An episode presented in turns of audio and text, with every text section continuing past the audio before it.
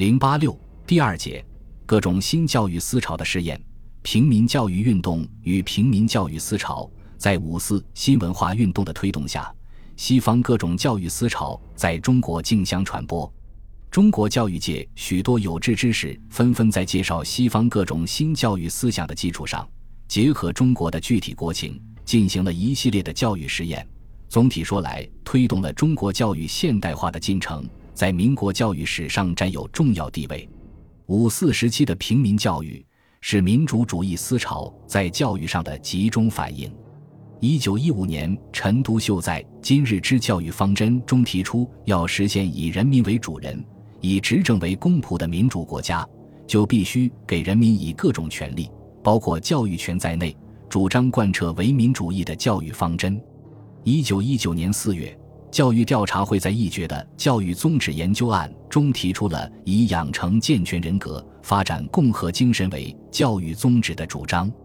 一九一九年十月，北京高等师范学校创办了《平民教育周刊》，宣传平民教育，认为不先有了平民教育，哪能行平民政治？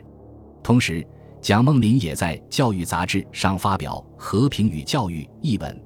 认为世界潮流且日趋于平民主义，平民主义愈发达，则其和平之基础愈巩固。故欲言和平之教育，当先言平民主义之教育；欲言平民主义之教育，当自养成活泼之个人时。来华讲学的杜威也说：“我们实施平民教育的宗旨，是要人人受着切己的教育。”实施平民教育的方法是要使学校生活真正是社会生活。从此，平民主义教育的口号流行，平民教育活动广泛开展起来。一九二零年三月，北京大学学生邓中夏、廖书仓等人发起成立平民教育讲演团，以增进平民知识、唤起平民自觉心为宗旨。通过以学救人的露天讲演和刊发出版物形式，在城市。乡村和工厂开展平民教育。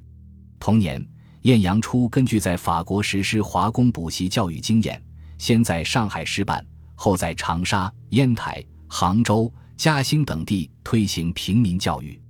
一九二年三月，他在长沙联合各界举行全城平民教育运动，开办平民学校六十多所。一九二三年六月，陶行知。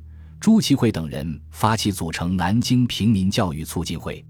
八月，在北京清华学校召开第一次全国平民教育大会，成立了中华平民教育促进总会，朱其慧为董事长，晏阳初为总干事。